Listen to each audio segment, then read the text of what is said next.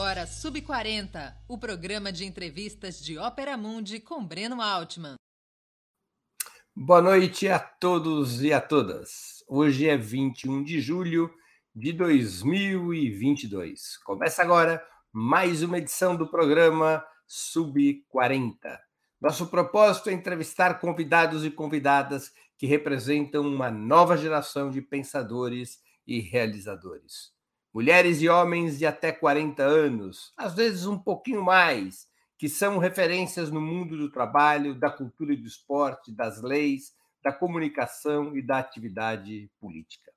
Nosso convidado dessa semana é Don L., considerado um dos nomes mais influentes do rap nacional desde 2007, quando integrava o grupo Costa Costa, vem apresentando alguns dos trabalhos mais criativos e autênticos de seu gênero musical, conforme muitos críticos. Seguindo carreira solo desde 2013, no passado recebeu o prêmio, no ano passado recebeu o prêmio Arcanjo da Cultura e foi considerado o artista do ano pela Associação Paulista dos Críticos de Arte. Antes de começar a conversa, gostaria de pedir a sua colaboração financeira para a Ópera Mundi. Há cinco formas de fazê-lo. A primeira é a assinatura solidária em nosso site, operamundi.com.br barra apoio Vou repetir, operamundi.com.br barra apoio. A segunda se tornando membro pagante de nosso canal no YouTube. Basta clicar em Seja Membro e escolher um valor no nosso cardápio de opções. A terceira é contribuindo, agora mesmo, com o Super Chat ou o Super Sticker. A quarta é o Valeu, valeu demais. Ferramenta que funciona como o Super Chat, mas quando vocês estiverem assistindo aos nossos vídeos gravados. A quinta forma de contribuição é através do Pix. Nossa chave nessa modalidade, nossa chave no Pix é apoie.operamundi.com.br. Eu vou repetir. Nossa chave no Pix é apoie.operamundi.com.br. A nossa razão social é última instância editorial limitada. Boa noite, Dom L. Obrigado por atender nosso convite. Uma honra e um prazer, uma honra para sua presença no Sub-40. Boa noite, boa noite, Breno. Satisfação estar aqui. Vamos que vamos. Muito obrigado pela, pelo espaço. Nós sempre começamos aqui, Dom L, com uma pergunta protocolar. Quando e onde você nasceu? Nasci, eu nasci em Brasília, é, em 81, mas eu estava lá de passagem, assim, não conheci. Eu, eu, saí de lá com dois anos de idade voltei para Fortaleza. Minha família toda cearense, do interior do Ceará. E aí estavam lá, né, naquela aquela onda de imigração nordestina em Brasília, né? E depois voltaram e eu só fui conhecer Brasília agora, recentemente, assim, fazendo show e tal. É uma cidade que eu gosto, inclusive, mas eu sou cearense, sou, sou de Fortaleza mesmo. Tá me ouvindo aí? Eu parei de te ouvir aqui. Não sei se que rolou algum. O erro foi meu. Qual é a data do seu nascimento? Tá. É, eu nasci em 1981, né? É, em Brasília. E, e é isso. Eu, eu não conheci. Saí de lá com dois anos de idade. Só fui conhecer agora, recentemente. Minha família toda do interior do Ceará, né? É, cresci em Fortaleza.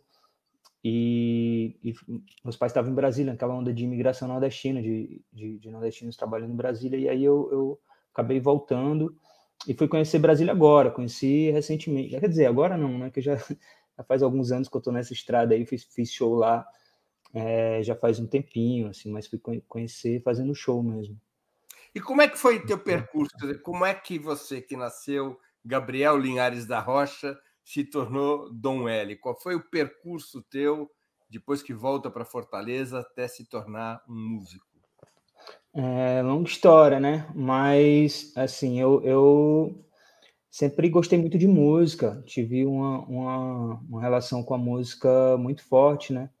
É, minha mãe é artista, minha mãe canta também, e em casa eu ouvia muita música. Agora, nunca pensei que eu fosse ser artista. Isso aconteceu depois que eu saí de casa, saí de casa muito cedo, né? É, era de menor ainda, quando eu saí da casa da minha mãe, fui, fui para a rua, fui fazer o meu corre. E aí, um tempo depois, eu entrei em contato com o rap, mas eu já escrevia, eu escrevia versos, né? É, para desabafar mesmo. Eu tinha essa, esse costume de escrever versos em folha de caderno e tal. E quando eu conheci o rap, eu, eu me identifiquei muito, assim. Comecei a ouvir. É, é, é aquela, é aquela velha história, a maioria de nós é, se emocionou mesmo com Racionais, né? Racionais é um, é um marco muito grande no, no, rap brasileiro. Quando eu vi Racionais, realmente foi uma, uma coisa que um divisor de águas assim na minha história musical. Eu realmente achei que aquilo ali era uma, uma coisa nova e, e, que ganhou meu coração no momento que eu ouvi. Comecei a me informar mais sobre rap, comecei a ouvir mais rap e eu tinha um amigo que, que participava do movimento hip hop em Fortaleza, que naquele tempo o rap no Nordeste é, era mais é, atuava mais como um movimento social assim era bem, bem louco assim era uma galera muito engajada politicamente se organizava em posses né então cada bairro tinha a sua posse e tinha meu parceiro Júnior D que era da, de uma posse do movimento cultura de rua já tinha integrado o movimento MH2O que é outro movimento de hip hop é, de Fortaleza muito atuante assim politicamente. E eu fui encontrar os caras do rap, assim, ele foi me apresentando os, os, os, discos de rap e tal, e eu fui encontrar os caras do rap, fui, fui trombar o Zezé, que hoje em dia é presidente da CUFA, Preto Zezé, um cara que é, tá no começo da minha trajetória, a gente fez música junto nessa época, assim, um pouco depois, né, mas eu fui encontrar os caras do rap, que Sertão Rap MCs, que eram os caras que... Isso tudo muito precário naquela época, né, porque o rap no Nordeste não tinha nenhum não, tinha nenhuma possibilidade comercial, né? Então os caras não tinham nem onde se apresentar na maioria das vezes. Eram eventos criados pelos próprios caras do movimento e às vezes tinha gente que se apresentava na praça com a caixa amplificada. Muitas vezes eu vi certo Rap MCs, Júnior Metal tocando na, na Praça do Ferreira ali com o microfonezinho.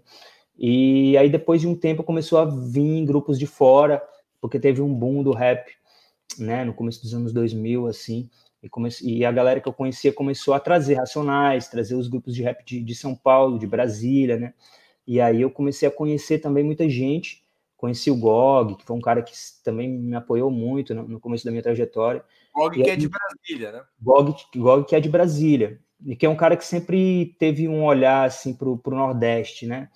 Um cara que, que desde, desde o início, assim, quando, quando o Nordeste era muito desconsiderado assim pelo resto do Brasil, é, porque ninguém acreditava que, que pudesse é, existir grupos de rap nacionalmente conhecidos assim do Nordeste. E o Gog já era um cara entusiasta, assim. A gente teve Clã Nordestino do Maranhão, né? Que é uma galera que, que também fez, fez história. E, e teve Faces do Subúrbio, de Recife, assim, que fica, são nomes que ficaram conhecidos nacionalmente, mas o, o Gog foi um dos caras de fora que, que sempre olhou para o Nordeste, assim, tipo, pô, ali vai vir um negócio interessante, quero ficar, quero, quero acompanhar, quero ficar de olho. Agora, antes de você ter contato com o rap, você gostava de ouvir que tipo de música? Antes do rap, eu gostava de música. Eu, eu sempre gostei de, de, de, música mais underground, né?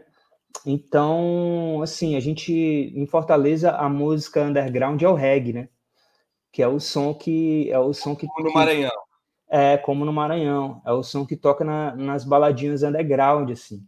E, tipo, é muito popular o reggae em Fortal. Então, eu gostava muito de reggae. Tinha, tinha esse, esse bagulho de ouvir Bob Marley, ouvir umas paradas assim. E, e assim, Fortaleza, é, final dos anos 90, começo dos anos 2000, assim, era meio misturado. Então, você tava nas baladinhas mais underground da cidade que tocavam um rap, de repente tocava um The Doors, tocava um James Joplin, tocava um Jimi Hendrix, né?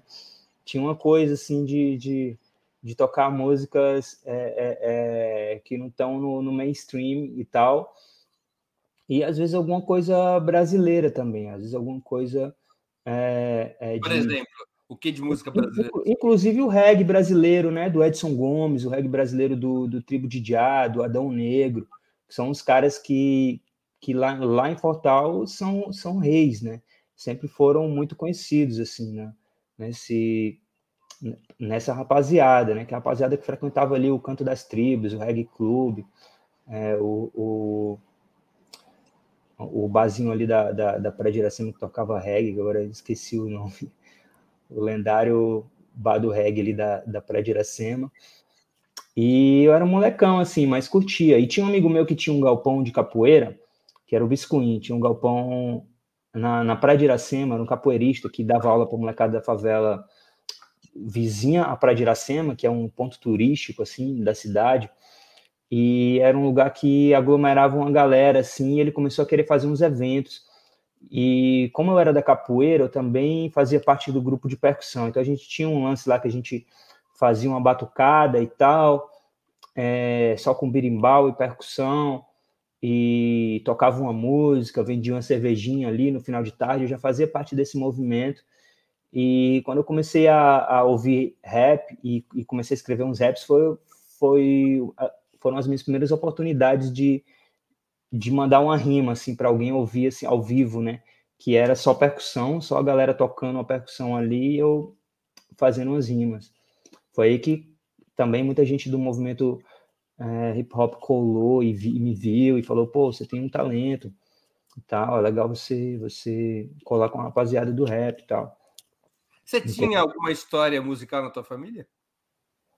Tinha, minha mãe cantava, né? Só que cantava. É, minha mãe cantava. Minha mãe participou de um grupo é, é, que chama Grupo Raízes, que nos anos 70, em São Paulo, eles fizeram eles fizeram dois, três discos. Minha mãe participou de um dos discos era aqueles grupos de, de gravadora é, B, né? Mas de uma galera de Minas e só minha mãe. De gravadoras alternativas.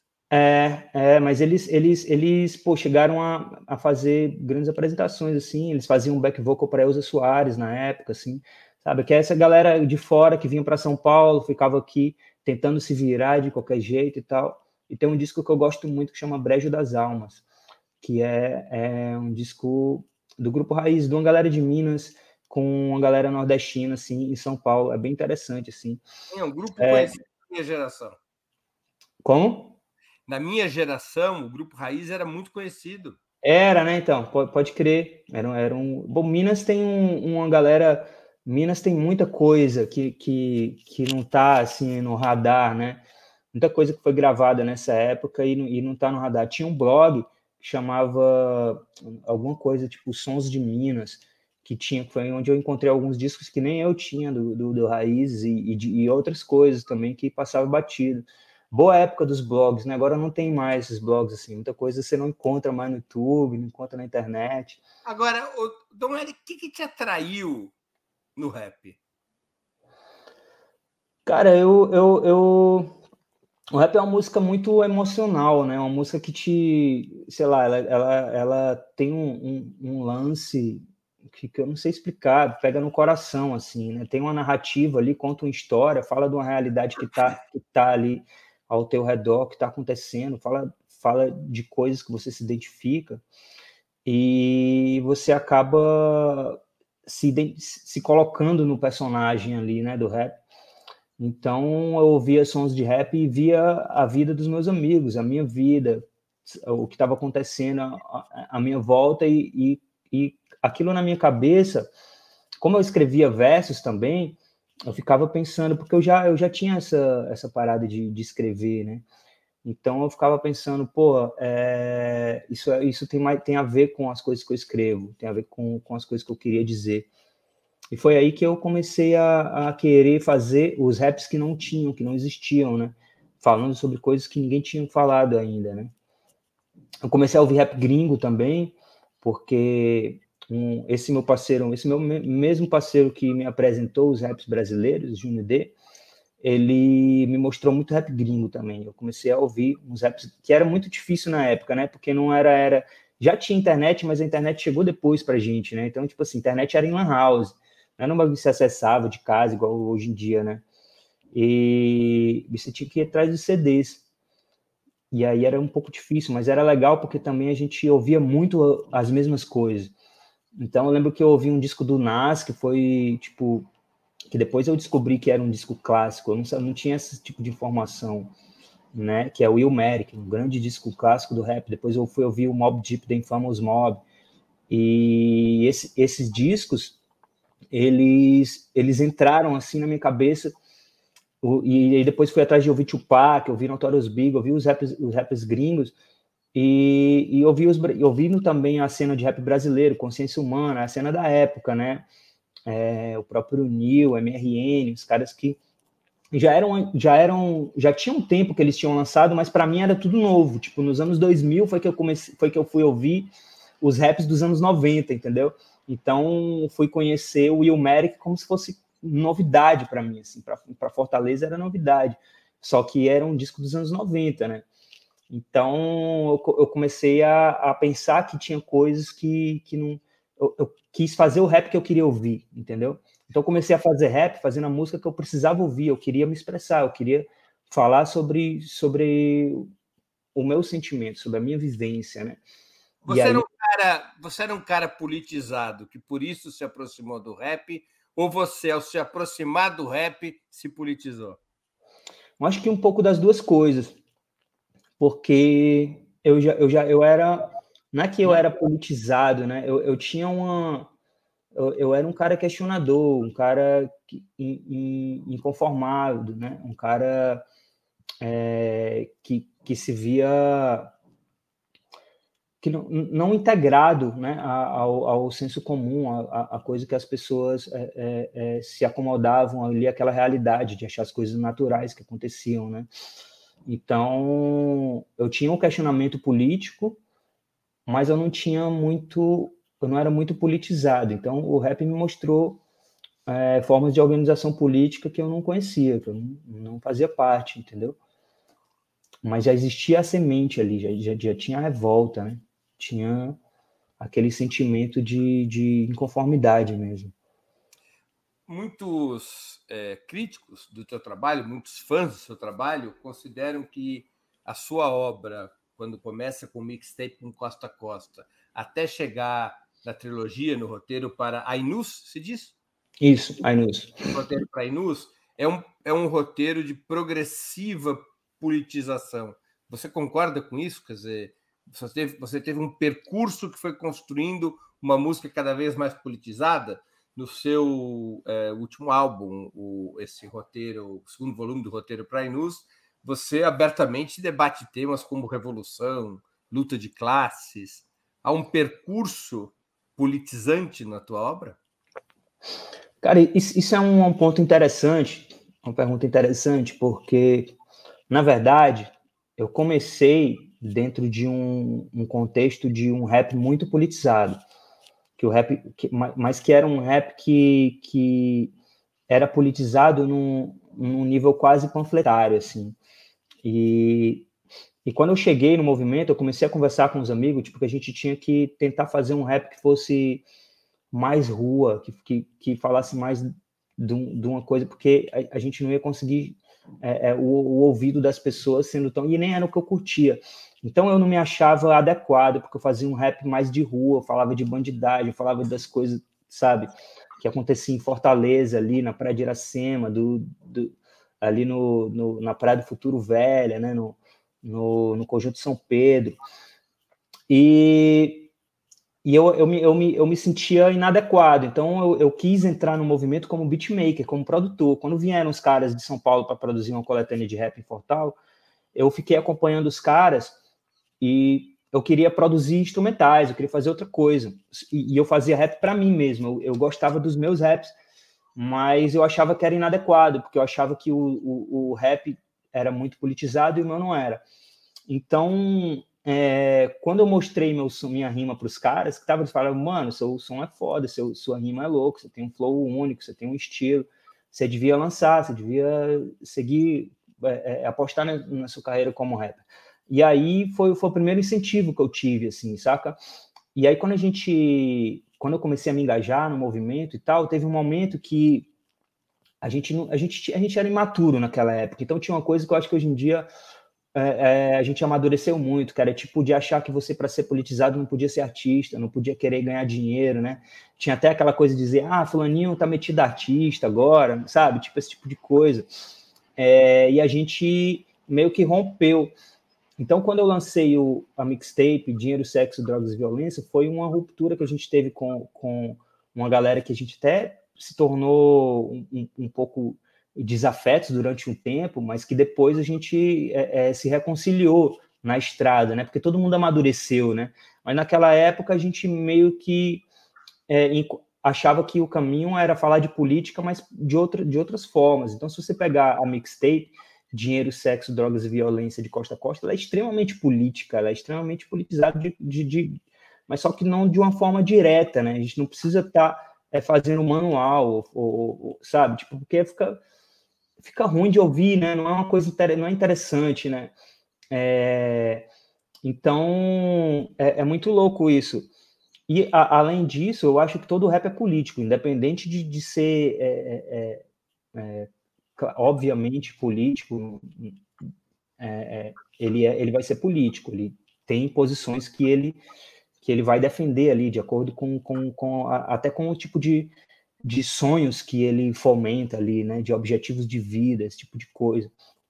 Mas tem todo uma, um, contexto social. Então, se você pegar a mixtape, quando, quando a gente lançou essa mixtape, eu lembro que o Hermano Viana escreveu uma resenha sobre ela no, no site Overmundo, né, no, no blog Overmundo, e ele destrinchou a mixtape assim, faixa a faixa, de um ponto de vista que, que pegando a parte musical e tal, todo, todo esse bagulho, mas destrinchando essa, a, a, a política, a geografia, a coisa do espaço, de falar de, de, de, Brasil a partir do ponto de vista de Fortaleza, de uma cidade extremamente desigual, né? Do, do, de, mas que ao, me, que, que, ao mesmo tempo tem uma pobreza, uma miséria, e ao mesmo tempo tem uma, um, uma área nobre ali muito muito turístico, com grandes marcas de, de, de grifes europeias, de joias e tal, e de arranha-céus na beira-mar. E ele pegou esse, esse ponto e colocou a nossa mixtape dentro de um contexto que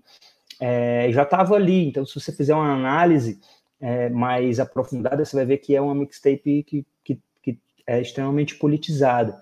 Depois eu fiz Caro Vapor, muito tempo depois, que é minha mixtape solo, e que também tem já era 2013. Já era 2013, que também é uma mixtape extremamente política. Eu tô falando. É, é ela é, é porque é, é, de um ponto de vista pessoal, é, é, é, é, de um. Ela é mais introspectiva, né? Ela fala da, da, da minha vida, fala do meu corre, mas ela é extremamente política, né? Você pegar chips, por exemplo, é, você tem versos que que, que já diziam muita coisa. Tipo, eu falo, chips controlam máquinas, chips compram suas máscaras e se consome chips com sonhos indólados em fábricas. Seus salmos são slogans e autoajuda não é bom assim, autodestruição sim. Quanto de cada você quer? Passa o cartão. Fi. É, é, é, é uma forma de você falar de política, de você falar do contexto. Eu gosto de fazer sons épicos, né? Sons que, que, que, que encarnam o espírito do tempo, né? Então, acho que é sempre político. Mas existe essa impressão de que eu fui ficando mais político porque eu fui é, é, fazendo citações mais abertas a figuras políticas, como no, no, no roteiro para ir nos volume 3, que é meu primeiro álbum mesmo de estudo, que vem de estúdio, né? Que vem depois da mixtape. É uma trilogia que começa pelo volume 3, é, uma, é... 2 e ainda está devendo o volume 1. Volume 1, isso, é uma trilogia reversa. Então, nessa, nessa, nessa, nesse, nesse álbum eu já cito Marx num, num, numa música, né? É, que eu falo, mudou o mundo como Karl Marx quis, dançou na chuva com os helicópteros, e aí as pessoas já, tipo, caralho, o cara fala de, de Marx e tal. Então tem essa impressão de que é mais política.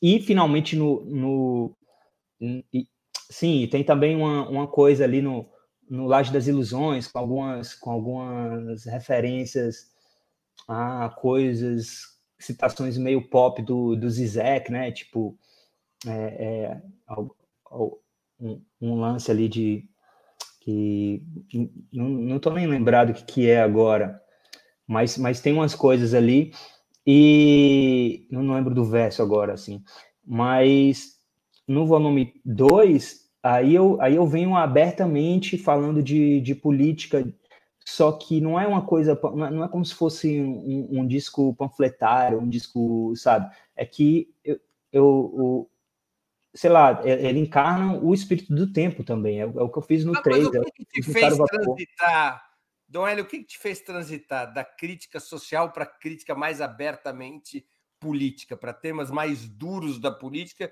se no início da tua trajetória você tinha a preocupação de que esse tipo de temática excessivamente politizada, poderia não alcançar o ouvido das pessoas. O que, que te fez mudar a trajetória? É aí que tá, eu não, eu não, sinto como uma mudança tão assim, porque eu acho que esse trabalho, o volume 2, ele, ele apesar de ter esse teor muito político, ele é extremamente artístico, é, um, é, uma, é uma utopia, é uma imaginação. Eu criei um. um, um eu, eu, venho do passado, eu, eu venho criando uma, um, um lapso temporal, sei lá como, como chamar, uma, é, eu, eu, eu coloco o, o tempo em outra perspectiva. Então, para falar do futuro, eu tenho que começar do passado, mas eu tento imaginar um, um, um cenário de pós-evolucionário, um Brasil pós-evolução, onde a gente foi vitorioso, né, numa, numa evolução socialista no Brasil. Então, eu, eu vejo como uma coisa artística, entendeu?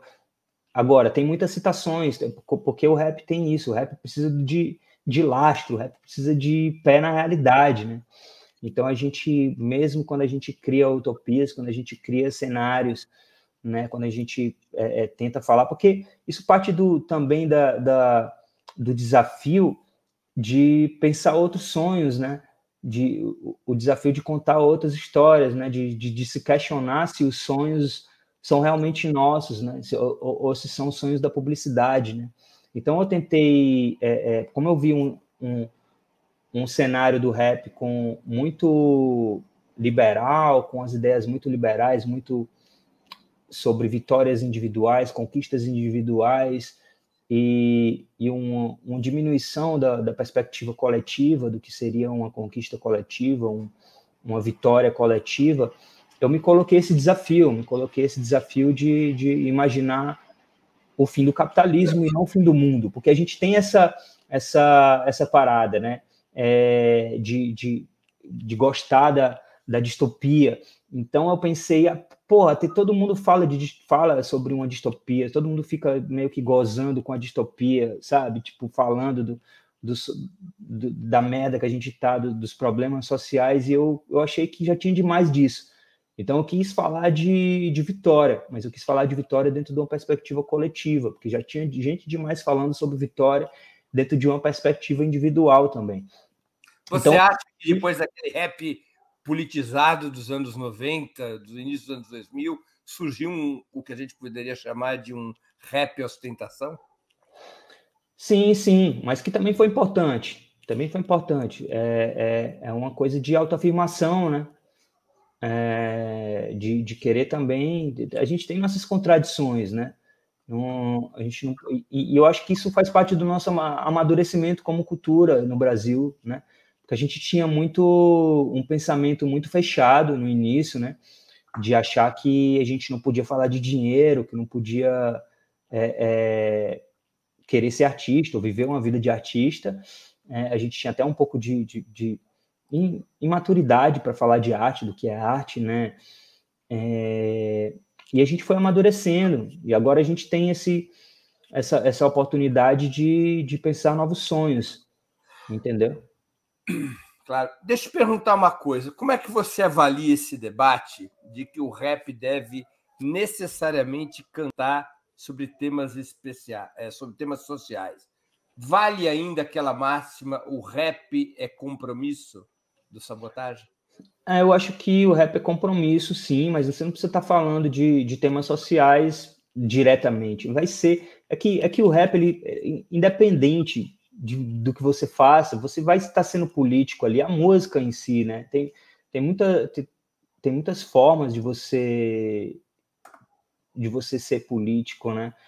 Agora, eu não acho, não, que, que, que você precisa falar abertamente, diretamente de, de temas sociais. Acho até que né, pode ficar meio chato se você fizer isso todo, toda hora, entendeu? Não, não acredito nisso, não. O que eu fiz nesse disco foi outra coisa. Foi falar do, do, do que o espírito do tempo me, me colocou como missão ali. Não é que eu vou para sempre ficar fazendo discos é, é, é só sobre política, mas independente disso, você político. Como, como eu acho Caro Vapor político, como eu acho Chips uma música extremamente política, como eu acho músicas, às vezes, que eu falo de amor mas eu acho que são extremamente políticos. O, o amor pode ser extremamente político, né? A forma como você vê o amor, como você lida com o amor. E a gente está num momento de, de, grandes discussões, inclusive de questionar a nossa visão sobre, sobre o amor, sobre o amor romântico, sobre é, é, o, o, patriarcado, né? É, pensando sobre visões anticoloniais ou decoloniais, entendeu? Então a gente está num momento de questionar os nossos sonhos, o que, que a gente, quais são as nossas imagens de sucesso, né? É, quais, quais são as nossas perspectivas de vitória, o, o que, que é vitória para a gente. Então acho que tem tem muitas maneiras de você fazer música, fazer rap, e não necessariamente você precisa fazer rap político assim ou, ou de, falando de temas sociais. Donelli, você é, falou do espírito do tempo. Revolução, luta de classe, comunismo, não são coisas meio demodé, fora do espírito do tempo? É, isso é o que os liberais te, fazem a gente querer acreditar, né? É engraçado porque os caras falam disso é, é, e, e, não tem nada mais demodé e fora do espírito do tempo do que o liberalismo, que é mais velho, do que, do que as, as, as tentativas de, de construir um, uma alternativa ao capitalismo. O capitalismo é o que é o velho, né? A, a, a tentativa de superar o capitalismo ela é nova. Você vê dentro de uma perspectiva histórica, ela é muito nova. As, as, as formas de, de, de organização econômica da sociedade não mudam da noite para o dia, né?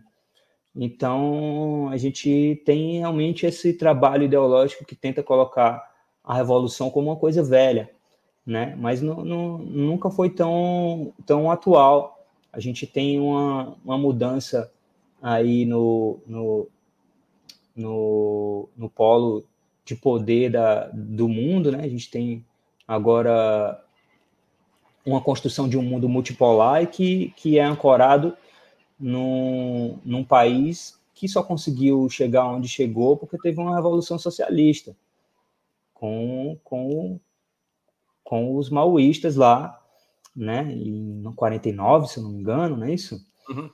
E, e a partir daí pôde é, construir um país soberano, né, que expulsou os, os, colonia, os colonialistas de lá e construiu sua própria experiência, né? E aí você teve a União Soviética que caiu e eles aprenderam com, com, com as experiências que foram que foram derrotadas também, estão lá tentando construir a deles. Você tem Cuba aí que está sobrevivendo até hoje. Né? O que eu acho que está em. que, que é realmente demodê e, e, e, não, não tem mais como você defender esse sistema capitalista que tá, tá, tá, óbvio e é muito louco isso, porque todo mundo concorda com isso, que é que, que é o fim é o fim dos tempos, que é que é que a gente não tem mais como viver com esse modo de produção que a gente vive, né? Porque o, o próprio planeta não aguenta mais, né?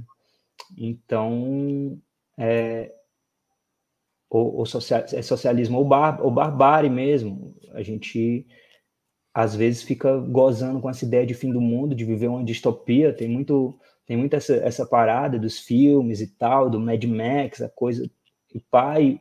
E, e, e isso é legal para quem está no poder, para quem está é, usufruindo dessa, dessa situação de desigualdade extrema, né? Como é que você se definiria? Você é um músico politizado? Você é um político que faz música? Ou você é, de forma separada, autônoma e combinada, um ser musical e um ser político? Eu acho que eu sou um ser musical e um ser político, mas as, as coisas se, se confundem, né? E eu acho que todo rapper é um ser político, independente, é um estilo de música muito político, né? Começou assim, né? E vai continuar sendo assim, independente do que do que aconteça. O mercado tenta todo tempo é, cooptar, mas não tem como, entendeu? Volta e meia aparece um Kendrick Lamar, aparece alguém que, que traz de volta. Você acha que você fez uma trajetória oposta à dos racionais? Enquanto você se politizou, os racionais um pouco se afastaram da denúncia política? Então, aí é que tá. Eu não, eu não acho que eles se afastaram da denúncia política. Entendeu? Eu, eu não acho. Se você ouvir, porra, Marighella é uma música recente do Brown. É, é, é, uma música pós o último disco do Racionais, entendeu? É um, é um, tipo, um dos grandes versos do, do, do, Mano Brown, saca? E fala do, do, do nosso maior é, é, é ativista e guerrilheiro, evolucionário da, da história do Brasil, né? Um cara que, que foi para as vias de fato, foi pegar em armas para construir o, o, socialismo, porque esse, esse era o Marighella. Não era um cara a favor da democracia em abstrato. Era um cara que acreditava numa, numa revolução socialista, acreditava no, numa refundação do Brasil sobre outros termos, né? Que é isso que eu acredito. E eu tenho certeza que se você perguntar para o Mano Brown o que ele acredita, é algo parecido com isso. Então, Racionais é extremamente político em todas as músicas. Não tem ninguém mais político que o Racionais. Eu acho que é o grupo mais importante da, da história da música brasileira é, por, por, tudo que ele representa, por tudo que significa todas as músicas, né? É, até tem tanta tem tanta coisa assim que, que você você pode tirar como um retrato do, do, do que é o Brasil assim nas músicas do Racionais. Dom L, por que Dom L? Dom L é, é um Dom L é um, um poeta, é Dom L. Lee, que foi um dos precursores do, do, do Last Poets, né? Que, que depois inspirou é, os primeiros rappers, né? Essa é história bonita que eu conto, mas na verdade era, era Dom Louco. E aí, por causa de apelido de, de rap mesmo, assim, a gente, a gente se colocava, a gente mesmo criava o nosso vulgo, né? E a rapaziada, eu, eu, coloquei esse vulgo em mim e a rapaziada pô, colou, assim, começou a me chamar de Dom Louco. E depois eu achei que o louco era muito, sabe, tipo, me, me limitava. E aí eu coloquei o L para ser livre, entendeu? Entendi. Aí virou, virou Dom L. Você tem atividade política organizada? Você é filiado a algum partido, movimento, coletivo? Não, no momento não, porque eu sou um imigrante em São Paulo, né? Então, ainda estou procurando me encontrar, mas eu acho que, acho que esse é o caminho. Acho que a gente tem que se organizar em coletivos. Acho que a gente está num momento que é, é, tem essa coisa de das pessoas acharem que é suficiente você se posicionar politicamente no Twitter, de você falar de política e tal. Eu não acho que seja. Acho que a gente tem que se organizar mesmo em coletivos políticos. É, o, e, e, eu pretendo, pretendo participar de, de algum coletivo, estou estudando, é, me aproximando de alguns, e pretendo fazer isso em breve. Aqui eu aqui eu estou em São Paulo ainda, apesar de estar vários anos aqui, a correria para você se estabilizar na música que é muito grande, né? Então acaba você é, ficando um pouco deslocado, assim. Me sinto um, um pouco deslocado ainda, mas tô... há quanto tempo em São Paulo? Eu tô desde 2014, já faz sete anos, né? Mas ainda assim, ainda assim tem essa, tem essa dificuldade, assim, de pertencer a, né? Apesar de que, como nos filmes do, do iNews, a gente, depois que a gente vem, a gente vira estrangeiro também no lugar onde a gente veio. Então, não é como se eu fosse voltar para Fortaleza e me sentir é, é, exatamente em casa, né? Mas essa não conformidade, esse não lugar também faz parte faz parte do que eu sou, assim, é, como pessoa mesmo, do que me constitui no mundo também, saca? Agora, em relação à sua pergunta, eu, eu acredito que a gente precisa se organizar sim em coletivos. Acho que esse é o caminho, acho que a gente precisa incentivar as pessoas a fazerem isso, para não ficar esse negócio de, sabe, individual e que desmobiliza quando a gente tem é, é, é, é coisas a serem feitas e a gente não, não, não tem uma, uma, uma estratégia, né, uma tática. Então fica um pouco difícil. Eu pretendo sim me organizar. Em quem você vai votar em outubro? Eu, eu queria votar num, eu queria votar num candidato que, que fosse mais alinhado com o que eu acredito, né? É, que no caso só tem dois partidos que eu acho que que tem pautas que eu, que eu considero realmente de esquerda, né, que não tem medo de, de, de colocar grande, grandes transforma de, de, pensar em grandes transformações, que, que são os candidatos do, do PCB e da UP. Mas, dentro do, do contexto da situação que a gente está, eu vou acabar votando no Lula mesmo, porque acho que o, o, o momento, né, o momento pede para a gente fazer isso. E, e ser um, um, um, ponto de inflexão à esquerda nesse, nesse governo aí, tentando é, ser ativo politicamente para a gente colocar grandes pautas aí, questões é, estruturais que a gente precisa mudar nesse país, porque esse a gente tem muito essa a gente tem, tem essa vontade de, de, de resolver as coisas rapidamente e, e, o Lula é um grande cara da conciliação, né? É, é, muito cômodo você pensar ah, que ah, o Lula vai vir vai, e a gente vai acabar com os nossos problemas, mas quando o Lula entrar lá, vai ser o começo de um, de um grande novo problema né, para nós. Porque o Brasil precisa ser refundado, né?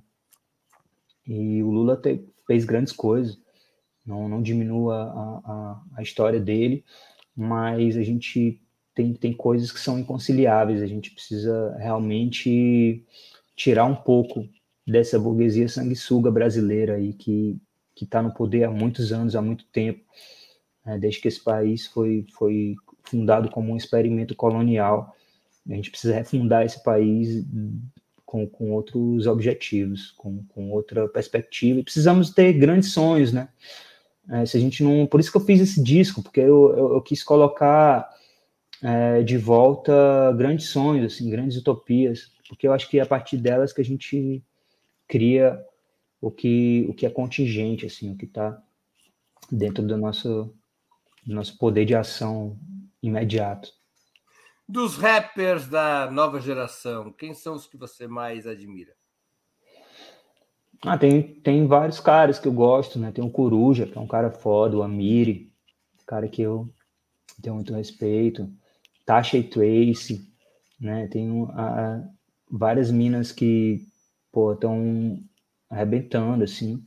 Você acha que o rap deixou de ser, já deixou de ser um ambiente masculino? Ah, é, aos poucos, sim, né? Ainda, ainda a gente não acaba com o machismo e o patriarcado da noite para o dia, né? Como a gente não constrói o comunismo da noite para o dia, né? A gente tem uma, uma, transição socialista, a gente precisa de uma transição é, cultural para a gente acabar com o racismo no Brasil, para a gente acabar com, com o machismo, com o, o patriarcado, com, com a homofobia, né? Então, são, são construções que não são imediatas, né? A gente está tentando agora já, já tem grandes, grandes avanços, tem grandes avanços, grandes nomes aí, entendeu? Mas não é como se tivesse ganho o jogo. É, é que a minha impressão comparativa é a seguinte: a música popular brasileira sempre teve, pelo menos desde os anos, já desde os anos 40, grandes cantoras. Há um uhum. peso feminino na música popular brasileira.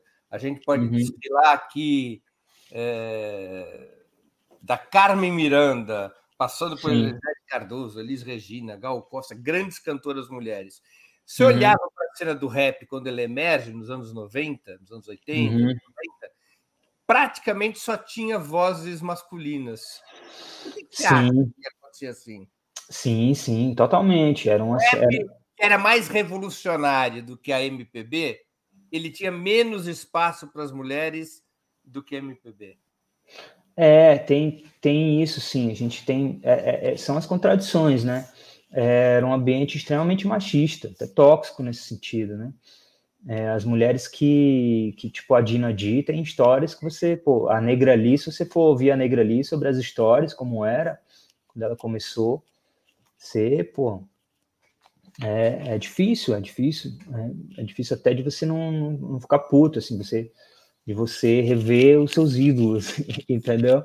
É, mas era, era o contexto né, que, que a gente estava inserido. Foi, foi melhorando um pouco e ainda temos muito a avançar. Ainda. Tipo, eu, eu, eu acho que, por exemplo, no momento, eu acho que as melhores letristas do rap brasileiro são a Tasha Trace. Elas as mais braba na caneta mesmo. Assim. saca? E, tipo, não, nunca separei, ah, melhor, como até a melhor mulher, o melhor homem, não, não separo, sabe? Tipo, melhor, melhor, independente de gênero, saca? E elas são rappers, né? E aí tem, a, tem, as, tem as cantoras, tem as cantoras de R&B que fazem parte da cultura hip hop também, né? E, e aí a gente sempre tem, sempre tem grandes cantoras, assim, né? E tem as rappers que são rappers e cantoras, tipo a Flora Matos, né? Tem, tem, tem, tem grandes figuras, mas precisa, precisa de mais né? é, é, espaço, sempre precisa de mais espaço, saca? É difícil então, Você gente... acha que hoje já é outro ambiente? Ah, sim, com certeza, nem compara. Para quem conheceu como era antes, nem, nem, nem compara. Agora é outra, outra, outra história, mas não quer dizer que a gente não muda o mundo assim da noite para o dia, né? Principalmente é, se a gente não mudar o sistema. A gente está inserido dentro do, do sistema capitalista, ele tem coisas que são inerentes a ele, né? E aí a gente tem essa moda agora de inclusão liberal e tal, que às vezes parece que está mudando porque insere algumas figuras ali, né, na propaganda ou no, sabe, no, na parte superficial da coisa, mas a mudança mesmo lá substancial, né, lá para a mina que está começando, para a mina que está, sabe, mostrando as primeiras letras para a rapaziada do bairro, ou que vai procurar um produtor para fazer os, os beats para ela, essa, isso é mais lento, essa mudança é mais lenta, né? Mas é importante ter uma, uma Tashi Trace, é importante ter uma Ebony, é importante ter umas figuras que estão ali, uma Flora Matos, as figuras que estão ali, né, no, no, no topo, para mostrar que é possível, tal. Mas as mudanças elas, elas se dão de forma mais, mais lenta. Qual é que é a tua relação com a música em geral hoje? Você é de ouvir outros ritmos, outras produções musicais para além do rap?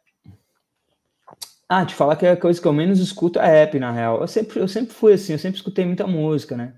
Porque assim, é, acontece, quando a gente começa a ouvir rap, e principalmente para mim, que fui, que fui começando, tentando ser produtor também, porque eu também sou produtor, eu produzo meus próprios sons. Então, o meu disco foi produzido pelo Nave, mas eu, eu, eu, eu participo ativamente da produção e vários outros. O Caro Vapor foi todo produzido por mim, pelo Billy Gringo. O volume 3 eu produzi grande parte com o Derek. Então, quando eu comecei a produzir, a gente tem esse lance de ir atrás dos samples, porque o rap é um, um estilo de música que começou baseado em samples, né? Hoje em dia você pode fazer rap sem samples, mas começou baseado em samples, e a gente ia muito atrás de onde foi que esse cara sampleou, quem é esse cara, quem é esse, esse artista. Então a gente começa a estudar música, começa a comprar disco, eu lembro que eu ia no centro de Fortaleza, depois das seis da tarde, fechava todas as lojas do centro e ficava os caras vendendo disco ali a um real, no máximo os caros a cinco reais. Eu comecei a colecionar disco, então eu, eu fiz uma coleção de 3 mil discos de vinil, que depois eu tive um acidente, perdi todas as capas, acabei me desfazendo, mas tive muito disco. Então foi aí que eu fui conhecer muita música brasileira, conheci muito Partido Alto, muito MPB. Fui, depois teve uma época que eu fui atrás dos brega, assim, ouvi música brega, do, dos anos 60, dos anos 70, que tem muita coisa com groove, né? Os caras estavam numa de, de ouvir muito soul americano, de ouvir muito funk e tal. Então, eu, eu me tornei um cara que, que ama a música mesmo, assim. Então, eu escuto, escuto de tudo. Eu escuto, escuto música de, de, de todos os, os, estilos. E eu acho que isso está na minha produção, está no, meu, tá no meu trabalho ali. Né? Você vive hoje da música? Sim. Inteiramente da música. Sim, sim, sim. É, Dom Eli, o que, que você acha da música sertaneja? É possível pensar num sertanejo revolucionário ou o estilo, nesse caso, é essencialmente reacionário? Porra, é difícil, é uma pergunta muito difícil, eu não sei. Eu não conheço nada que não seja muito propenso a ser essencialmente reacionário. Talvez Marília Mendonça, mas né, infelizmente não está mais aqui entre nós. Que era, um, que era uma cantora que gostava do meu, do meu som, ouvia meu som, postava minhas músicas, né? A gente tem uma coisa que eu acho mais interessante que o sertanejo, mas que conversa com isso a nível de, de ser popular, que, que, que é o piseiro, são os caras Nordeste ali, né? Que tem o João Gomes, que é outro cara que, que curte meus sons, que, que eu tenho contato, né? Que, é, que é um cara que tá ligado ao rap também, que escuta o rap, que tá antenado no que tá rolando e, e tem, tem muito mais possibilidades, né? Mas o que, que você acha que faz com que a música sertaneja ela seja brutalmente de direita, ao mesmo tempo em que o rap é essencialmente de esquerda? O que, que provocou essa, digamos, essa bifurcação musical tão explícita na cultura brasileira? É uma pergunta interessante. Eu, eu, eu não conheço muito a história do sertanejo para poder te dar uma resposta é, precisa, mas o que eu imagino, assim, bem, bem especulativa, bem especulando, assim, é, é que o, o, rap não tem o que dizer, né? O rap começou, o rap é um, é um, é um ritmo que nasceu de imigrantes, de, de, de, jamaicanos nos Estados Unidos, então é uma música de imigrante, é uma música de um não lugar, né, de, de, de pessoas excluídas ali, de, de, de latinos e negros é, no gueto dos Estados Unidos, no coração do império ali, né, e, os, e o, o, sertanejo não sei não, com, como se dá a origem, mas pelo fato de, de estar num lugar onde para você conseguir alguma coisa, o, o, o que tem ali de em termos econômicos, é o que é gerado pela monocultura, né? Pelo, pelos grandes fazendeiros. É uma música que nasce do Brasil, ali do, do Brasil profundo, do agro, né? Do, do Brasil onde domina o agronegócio, né?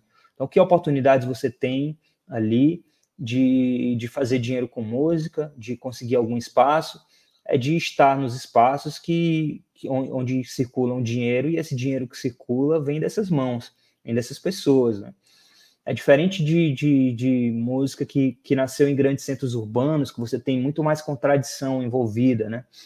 Você tem pessoas ali do, num, numa grande multinacional que trabalham ali, que tem um pensamento mais de esquerda, que sabe, tipo, agora no Brasil profundo é, é mais complicado, né?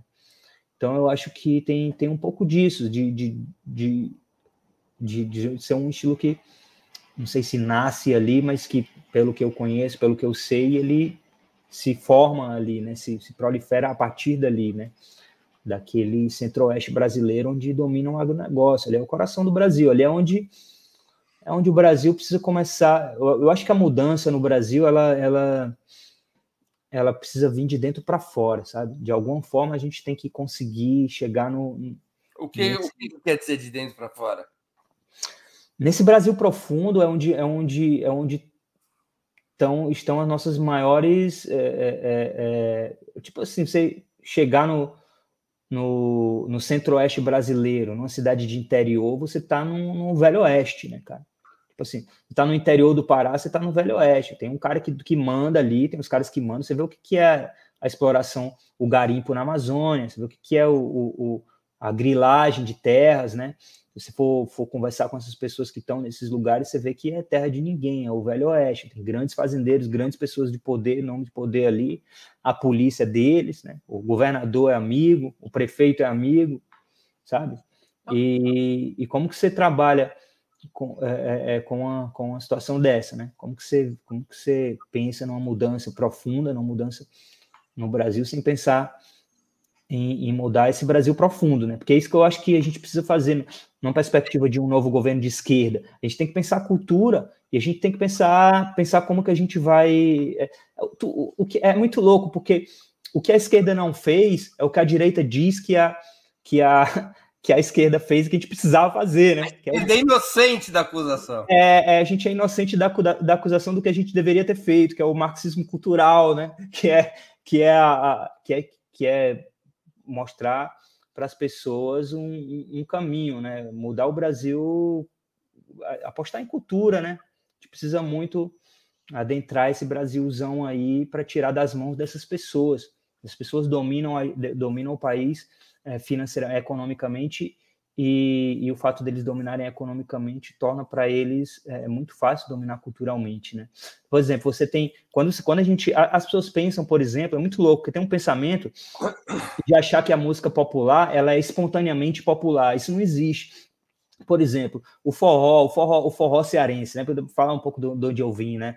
O forró cearense, que é, e, e, e é que esse forró eletrônico que hoje é, é, difundido no Brasil inteiro, as, as pessoas acham que ah, isso aí é que é o popular, vamos, vamos, o que é popular é legal. Sabe como começou isso? Começou com um grande milionário cearense, que é o Emanuel Gugel, que pegou os bailinhos que estavam rolando ali já, pegou um negócio que estava acontecendo e colocou esteroides nisso. E ele era o dono da banda, ele montou a banda Mastruz com Leite, que tinha que tinha empregados, que as bandas de forró todas eram pessoas com carteira assinada que tinham um empresário que era o dono da banda, que tinha um caminhão, que tinha um, um ônibus e que, e, no caso do Emanuel Gugel, era o dono da, da rádio, que era a primeira rádio satélite do Brasil, né? Era o dono da banda.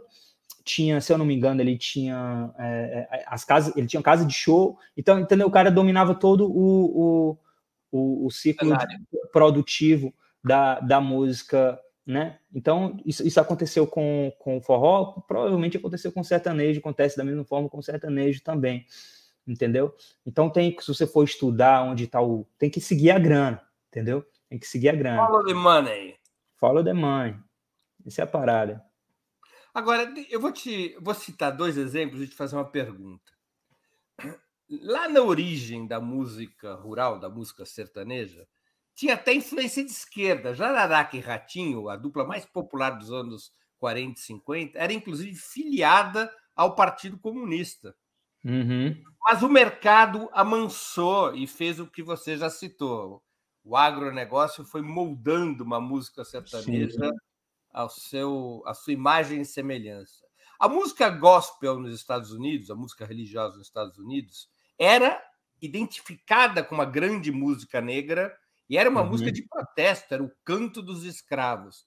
Uhum. O mercado, junto com a religião, amoldou também a música gospel para se transformar uma música é, de acomodação. O mercado pode amansar o rap? Ou o mercado já fracassou na tentativa de amansar o rap? Não, ele tem, ele tem amansado o rap, tem, tem, tem amansado todo tipo. A gente, pô, você sabe, você também tem outras coisas envolvidas, né? Porque você, você deve saber disso mais do que eu, mas o Brasil exterminou fisicamente boa parte da, da esquerda brasileira. Né? Nesse tempo desse, desse, desses caras aí, é, provavelmente eles tinham grandes lideranças, grandes pessoas que influenciaram eles, que hoje que, que foram mortos, assassinados. Né? É, a gente não lidou com isso, a gente, a gente não teve um julgamento das pessoas que fizeram isso, a gente segue perdendo grandes lideranças que, que são assassinadas. O último, a gente tem o caso da Marielle, mas a gente tem toda semana uma liderança camponesa assassinada no Brasil, né? E no Brasil profundo é mais, mais evidente isso ainda.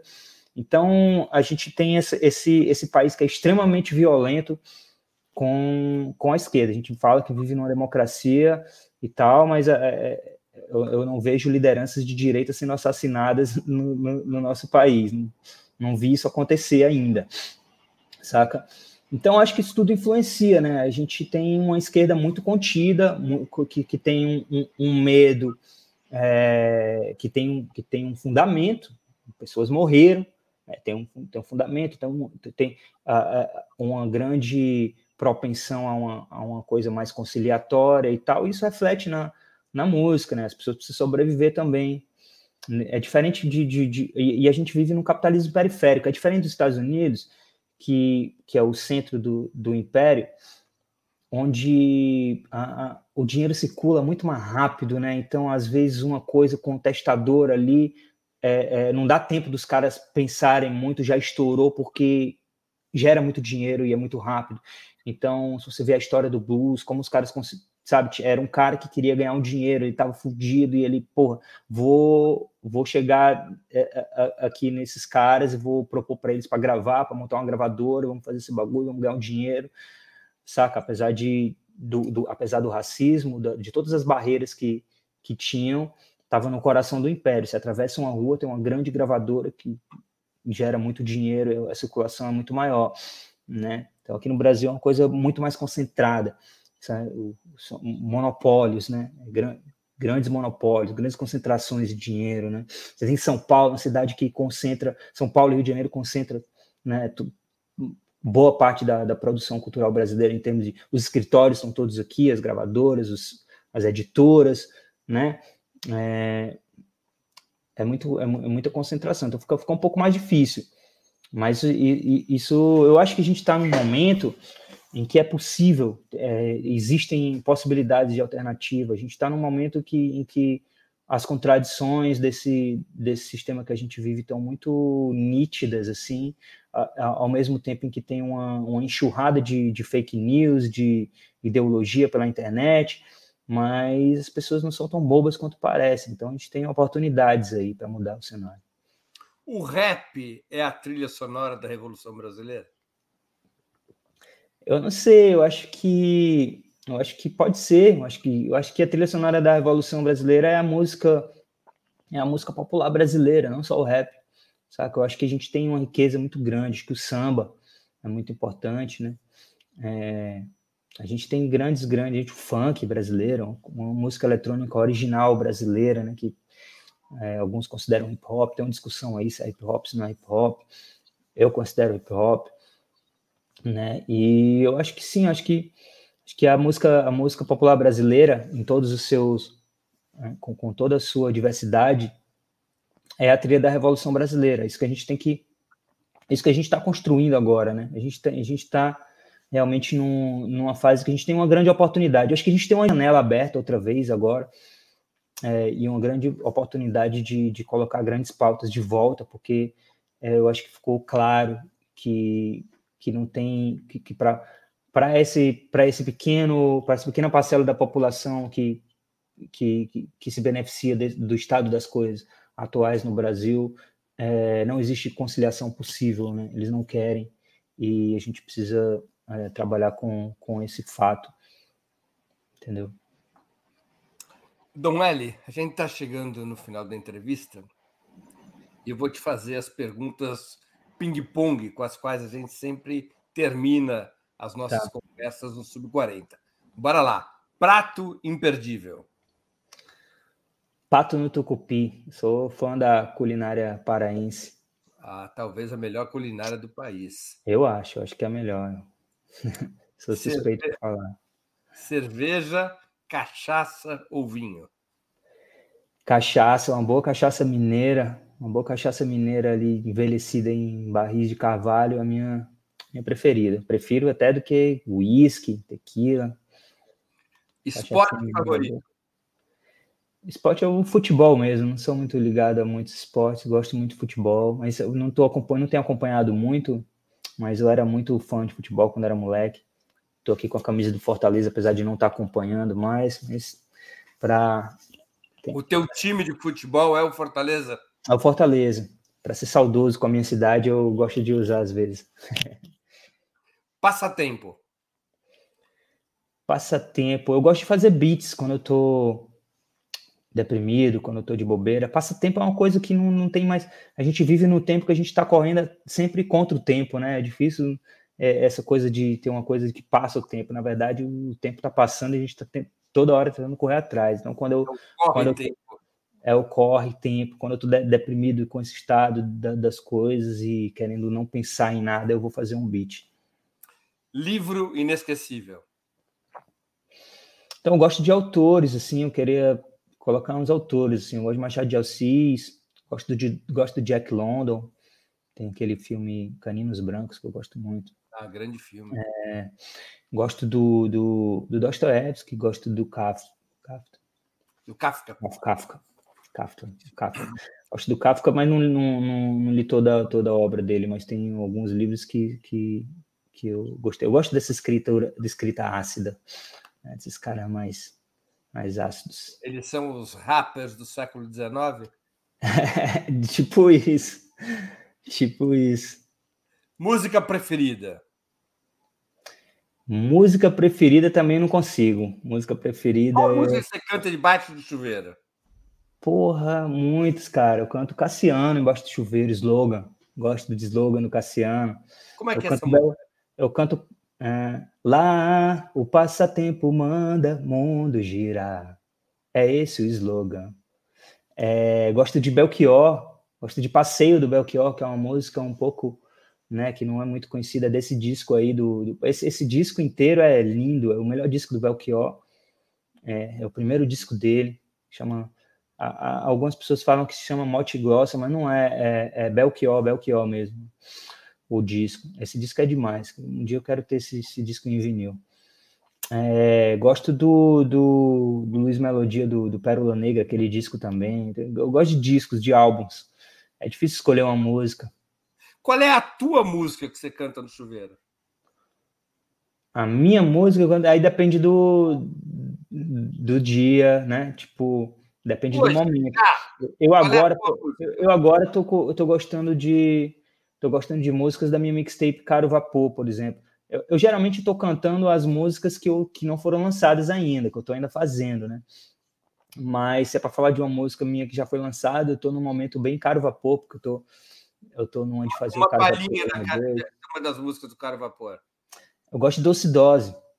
Uns bebem para esquecer, uns fumam para pensar em ter, uns estão de LSD na plateia do UFC, querem ver. Luta na TV, bruta como deve ser, porque na rua vai ser. É. Luta pelo vinho bom que eles vendem, luzes sóis do neon e as sirenes. Sonhos como sons, Dom L vende, os pivete entende, então querem sempre. Aumenta o volume dos fones, eu não, mas o chão treme. É Legal. um blues, é um blues. Filme marcante. Filme marcante, mano. Filme marcante. Eu gosto do Céu de Sueli, de, do, do Karim Ainus, que dá nome aos meus últimos discos. E tem um filme também que, que eu gosto muito, que é um filme meio filme B de Hollywood, assim, mas que eu acho que diz muita coisa, assim. Talvez seja uma visão pessoal minha, que chama Strange Days. Esqueci o nome da diretora, uma, uma mulher diretora é, que é muito que é muito legal dos anos 80 assim meio sci-fi dos anos 80 assim a história gira em torno de um rapper que foi assassinado pela polícia e os caras têm uma nova droga que você bota na cabeça e pode viver a vida de outra pessoa que é um lance que é meio a internet atualmente sabe? Tipo eu acho um filme bem interessante. Ídolo político. Grande Fidel Castro né? Eu gosto de eu gosto de de falar de, de de um cara que morreu de velho né a gente tem uma mania na esquerda de, de derrotismo, né? De, de é, é, óbvio que a gente teve grandes heróis mortos, mas Fidel conseguiu ali na boca do império, com uma ilhazinha desse tamanho, querendo matar ele uma vida inteira, querendo acabar com a experiência que ele conseguiu com o, o coletivo dele construir e morreu de velho. É o maior de todos os tempos, não tem como evento histórico do qual você gostaria de ter participado? Eu, eu é, é, é, um lance muito louco, porque esses eventos históricos que a gente gostaria de ter participado talvez não sejam muito legal de construir, porque é bala comendo para todo lado, mas a tomada de Havana foi um grande momento. Queria estar lá sim. A tomada de Havana, acho que foi um dos grandes momentos da história da. Essa foto é a foto da, dos caras prendendo a polícia. Essa foto, essa foto me inspirou muito porque eu estava conversando com um grande amigo, com o Marcola, que é que é um cara do coletivo Minervino, ligado ao PCB, um coletivo negro do Minervino, e ele me falou dessas fotos desse cara, que ele foi, ele foi no dia da, da, da vitória, no dia da tomada de Havana, que as tropas do Fidel chegaram em Havana, e ele fez um livro de fotos, e eu fui atrás dessas fotos, quando eu vi essa foto dos caras prendendo a polícia, eu me emocionei, eu falei, porra, isso, isso, isso, isso é um grande momento. Talvez seja o que a gente precisa do Brasil, né? Oh, sempre foi o dia do caçador, tinha que chegar um dia da caça. Né? Tinha que chegar um dia da caça. Hoje mesmo a gente tem uma, uma coisa horrível acontecendo, que a polícia está invadindo o complexo do Alemão outra, mais uma vez, né? Eu acho que no futuro essas coisas vão ser lembradas. Eu acho que quem não, quem não, se, quem não se indigna com uma coisa dessa, como está acontecendo hoje, os caras é, invadindo o complexo do Alemão, os moradores levando os corpos para a UPA. É, é, quem, quem, não se indigna com isso é, não se indignaria com, com, com um pelourinho, com a pessoa sendo açoitada num pelourinho no tempo da escravidão brasileira, entendeu? Isso, isso, com o distanciamento histórico no futuro, a gente vai ver é, é, essa violência extrema que a gente vive, como a gente vê hoje o que foi a, a escravidão, entendeu? É, apesar de que já tem gente, a gente está vivendo um momento tão louco que já tem gente que nem se nem, nem tem sentimentos a respeito disso, né? É muito louco. Dom L, muito obrigado pelo teu tempo e por ter participado do Sub-40. Tenho certeza que nossos internautas aproveitaram e se divertiram muito nessa hora de conversa. Eu aprendi muito. Eu presença. Eu que agradeço, eu assisto sempre o seu programa, sou um espectador que sempre aprendo muito aqui com as entrevistas e nunca pensei que eu, que eu estaria aqui, sou, sou um mero aprendiz. Tô, tô, muito, tô muito feliz de estar aqui. Muito obrigado pelo espaço. Obrigado, Dom L. Muito obrigado e boa sorte para todos. Valeu. Que Valeu. logo chegue o dia da caça. Que chegue o dia da vitória. É isso. É isso aí. Valeu. Queria, obrigado, obrigado. Eu queria agradecer a audiência, especialmente aqueles que puderam fazer contribuições financeiras ao nosso site e ao canal de Ópera Mundi no YouTube. Peço desculpas se eventualmente perguntas hoje não foram lidas para não atrapalhar a prosa do nosso Dom L. De toda maneira, agradeço aqueles que permaneceram conosco escutando esse grande músico, esse grande compositor. Sem vocês, nosso trabalho não seria possível e não faria sentido. Um abraço a todos e a todas. Para assistir novamente esse programa, se inscreva no canal do Opera Mundi no YouTube. Curta e compartilhe nossos vídeos. Deixe seus comentários. O jornalismo de Ópera Mundi é mantido com o seu apoio. Faça uma assinatura solidária em www.operamundi.com.br. Com um pequeno valor mensal, você nos ajuda no desenvolvimento de um jornalismo independente e de qualidade. Obrigado pela audiência e até a próxima.